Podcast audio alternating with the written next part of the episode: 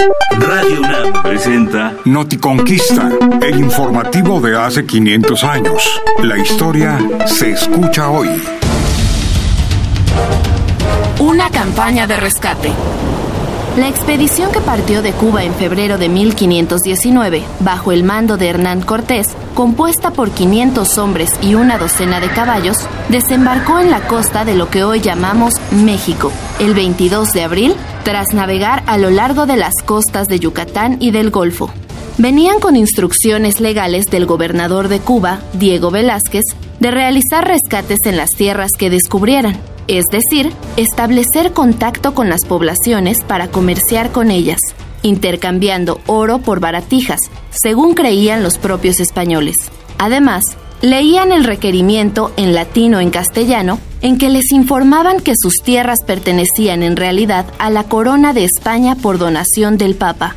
Les explicaban igualmente que la religión que traían era la única verdadera y que cualquier dios que adoraran los nativos era en realidad el demonio que haría arder sus almas en el infierno.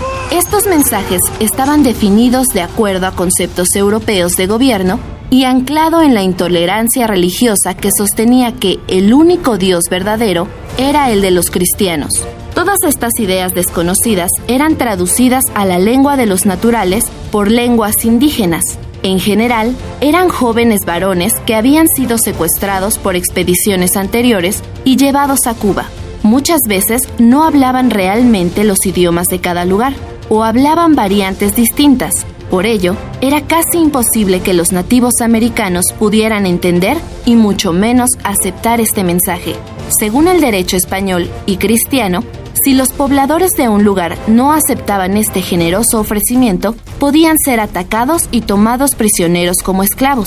Lo mismo pasaba si los nativos atacaban a los expedicionarios. Otro propósito de estas batidas navales era, en efecto, capturar varones indígenas para esclavizarlos en Cuba. Visita la página noticonquista.unam.mx y sigue Noticonquista en las redes sociales. Radio UNAM, experiencia sonora.